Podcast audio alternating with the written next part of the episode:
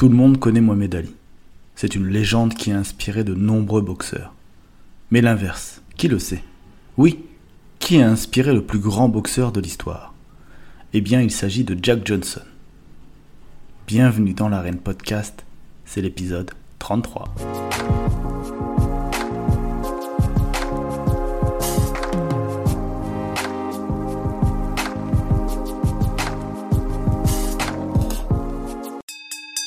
Il suffit de poser la question à n'importe quel boxeur. Quelles sont vos références? Le premier nom évoqué est en général celui de Cassius Clay, devenu par la suite Mohamed Ali. Mais pas que pour sa boxe, également pour son aura. Et ce que l'histoire ignore, c'est que Mohamed Ali a construit son personnage en s'inspirant de ce fameux Jack Johnson qui a été champion du monde des poids lourds de 1908 à 1915 et qui possède un joli palmarès dans la boxe de 73 victoires, dont 40 par KO, pour environ 13 défaites. Pour seulement 13 défaites. Ce Jack Johnson, le monde, et premièrement les États-Unis, vont le découvrir en effet le 26 décembre 1908. Ce jour-là, les Américains se réveillent choqués. Le Canadien Tommy Burns, champion du monde des poids lourds, a été battu par un noir, l'Américain Jack Johnson. Le titre le plus envié du sport américain est désormais entre les mains d'un fils d'ancien esclave. Vous imaginez donc le choc à l'époque pour une très grande majorité d'Américains Car malgré l'abolition de l'esclavage 40 ans plus tôt, les Noirs vivent toujours dans un régime d'apartheid. Le sport ne déroge pas à la règle. Au nom de la vertu et de la morale, un Noir ne peut pas affronter un Blanc dans la catégorie reine de la boxe.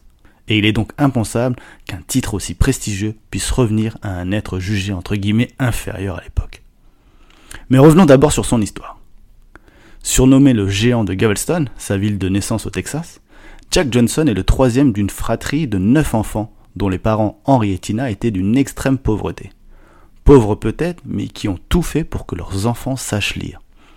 Johnson, qui était passionné de littérature, et notamment d'Alexandre Dumas, d'opéra et d'histoire, quitta l'école après cinq ou six ans d'éducation pour rentrer dans le marché du travail en exerçant le métier de laboureur. Il a également travaillé dans les plantations de coton. À 15 ans, il finit par pousser la porte d'une salle d'entraînement où l'on recherche de futurs boxeurs par une détection à l'abattage.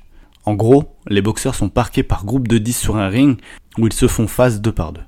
Après des éliminations successives qui durent deux ou trois jours environ, il ne doit rester qu'un seul vainqueur, à qui l'on proposera ensuite de vrais combats. Et évidemment, c'est Johnson, qui n'a pas encore 18 ans, qui bat tous les candidats. De quoi donc s'imaginer boxeur pro? Malheureusement non. On va lui demander d'être essentiellement le faire-valoir de boxeurs blancs chevronnés ou encore de boxer contre d'autres boxeurs noirs dans des combats dignes d'une fête foraine.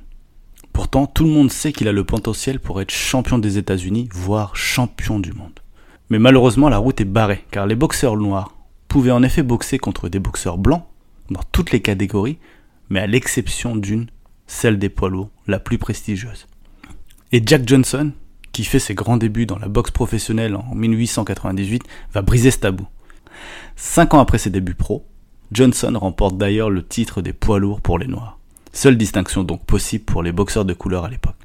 Mais comme dit précédemment, Johnson voit les choses en grand et il veut devenir champion des poids lourds, toutes couleurs confondues.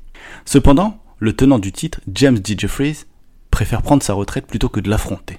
Et finalement, le défi sera relevé par le champion du monde canadien, Tommy Burns, qui avait pourtant d'ailleurs juré ne jamais combattre un nègre pour un titre en jeu.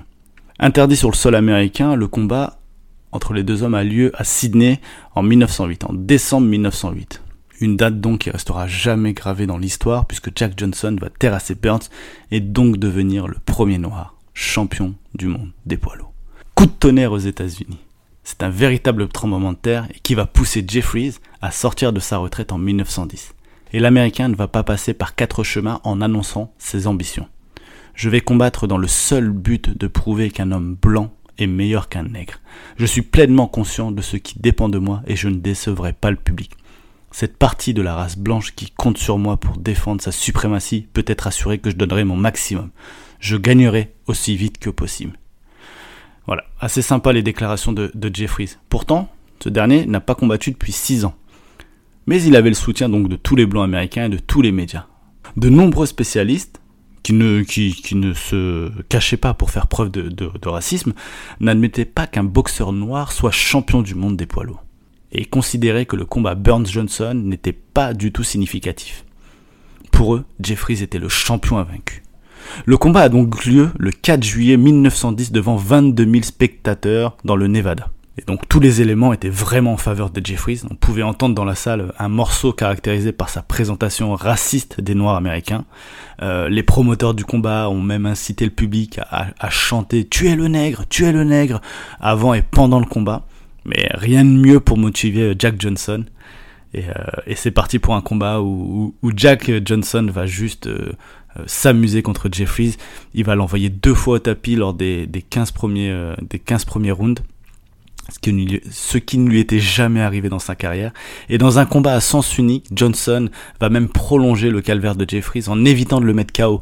En fait, il va le laminer, il va l'humilier devant le public et, même humilier en fait une partie du public tout simplement, jusqu'au moment où euh, le camp de, de, Jeffries va jeter euh, la serviette, jeter l'éponge tout simplement.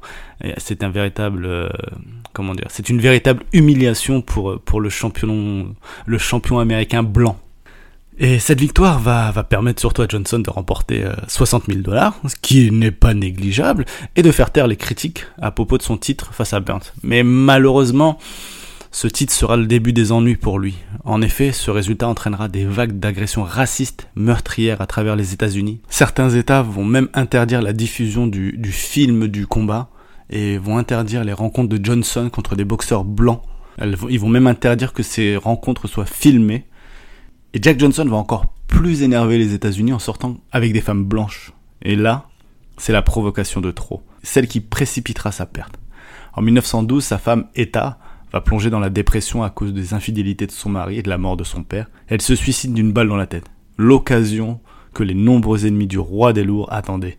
Une campagne politico-médiatique va s'engager pour dénoncer le mariage entre blancs et noirs.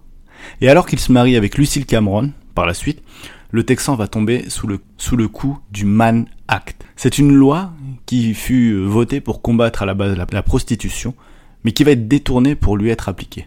Cette loi interdisait le transport de prostituées d'un État à un autre, et comme Johnson fréquentait une femme blanche, avec laquelle il s'était déplacé dans un autre État, il fut accusé de proxénétisme. Jack Johnson est donc arrêté et inculpé de 12 chefs d'accusation, dont proxénétisme et corruption. Son procès se tient au printemps 1913. Et, euh, et lui, euh, il, est, présent, mais il fait encore le beau. Euh, il va se moquer des juges, etc. Comme sur, sur le ring avec ses adversaires. Mais sachant ce ce qu'il allait lui arriver, Johnson a dû fuir au Canada puis en Europe. Il ira en France et restera de septembre 1912 à juillet 1914. Il disputera plusieurs combats, dont un contre Franck Morand, qu'il battra en 20 reprises. Et d'ailleurs, pour la petite anecdote, sachez que l'arbitre de ce combat était Georges Carpentier, une autre légende française. Une autre légende française, mais également mondiale. Je vous rappelle que j'avais fait un petit épisode dessus. Je vous invite à aller l'écouter. Pendant ce temps aux États-Unis, on cherche un sauveur, le grand espoir blanc, capable de battre Jack Johnson pour enfin rétablir la supériorité de l'homme blanc. Et les Américains l'ont trouvé. Ce boxeur se nomme Jesse Willard. Et le combat avec Jesse Willard est organisé. Mais, comme il est interdit aux États-Unis, il est disputé à La Havane, à Cuba, devant 25 000 spectateurs. Prévu en 45 reprises, ce combat est arrêté après 26 reprises à la suite du chaos de Johnson. Ce qui rendra évidemment heureux tous les blancs racistes de l'époque, puisque le titre suprême ne sera plus la propriété d'un noir. Johnson va rentrer chez lui aux États-Unis en 1920, où il va purger un an de prison pour avoir épousé donc une femme blanche, c'était sa condamnation, et il va divorcer en 1924. Dès qu'il sort de prison, son air glorieuse est, derrière lui, mais il ne cessera jamais réellement de, de, boxer, et son dernier combat professionnel aura lieu en 1931 à 53 ans. Après, il va livrer quelques exhibitions, euh, notamment un en 1945, au Madison Square Garden avec Joe Janet, un de ses rivaux de, sa jeunesse. Et malheureusement, un an plus tard, le 10 juin 1946, il trouvera la mort dans un accident de voiture en Caroline du Nord. Décédé à l'âge de 68 ans, Jack Johnson demeure une icône du sport et de la culture noire. Intronisé à l'International Boxing Hall of Fame dès sa création en 90, le natif de Galveston a même été gracié à titre posthume par Donald Trump en mai 2018. Mais oui, parce que euh, rappelez-vous, euh, pour la justice américaine, Johnson était resté coupable de sa condamnation euh, pour profanation raciale, la fameuse loi dont je vous ai parlé tout à l'heure, le Mann Act. Et, ces dernières années, de nombreux politiques comme John McCain, le républicain, avaient demandé qu'un pardon présidentiel vienne rendre justice à Jackson l'oublié. Mais curieusement, ni Bill Clinton, ni George Bush, ni Barack Obama n'avaient donné suite. Et c'est donc Donald Trump qui, euh, sur demande notamment appuyée de, Sylvester Stallone, euh, entre autres, qui, euh, qui a donc gracié Jack Johnson en, 2018. Et, et, donc Jack Johnson, pour revenir à, à, la jeunesse de cet épisode podcast que je vous propose, Jack Johnson va devenir une grande source d'inspiration, notamment d'un certain Mohamed Ali qui a de nombreuses fois indiqué combien il se reconnaissait en Jack Johnson sur le ring et en dehors. D'ailleurs, euh, le célèbre magazine Ring en 1988 avait notamment écrit Celui qui croit en la réincarnation voit à l'évidence Johnson dans Ali. C'est beau. Euh, mais c'est vrai parce que en fait, quand Mohamed Ali a monté sur, euh, un ring, euh, notamment après euh, sa condamnation pour avoir refusé de faire la guerre au Vietnam, il avait rencontré Jerry Curry, un poids lourd blanc, qu'il avait battu par arrêt de l'arbitre, et à chaque fois qu'il le touchait, Mohamed Ali disait Jack Johnson is here, Jack Johnson is here. La traduction, Jack Johnson est là pour ceux qui n'avaient pas compris, hein, n'est-ce pas? Avec mon anglais, c'est ça, moquez-vous. Euh, mais euh, voilà, Mohamed Ali était vraiment fan de, Jack Johnson, de tout ce qu'il représentait. Il visionnait de, vieux films de, Johnson pour affermir son âme de guerrier noir. Il était vraiment animé par son esprit, si on, peut dire ça. Enfin voilà, c'était vraiment un modèle... Euh, alors oui, Mohamed Ali s'est façonné lui-même évidemment, mais ça l'a inspiré. Jack Johnson l'a vraiment inspiré sur certains points, notamment sur ce côté euh, euh, médiatico-politique, on peut dire. Donc, euh, c'était et, ce rapport noir-blanc aux États-Unis, ça l'a vraiment touché et il s'en est vraiment inspiré. D'ailleurs, pour pousser la, la petite comparaison jusqu'au bout, Mohamed Ali est enterré le 10 juin 2016, 70 jours jour pour jour, après la mort de Jack Johnson. Voilà, j'espère que cet épisode vous aura plu. N'hésitez pas à le partager, à commenter, à mettre une note ou une étoile, etc. À très bientôt dans l'arène.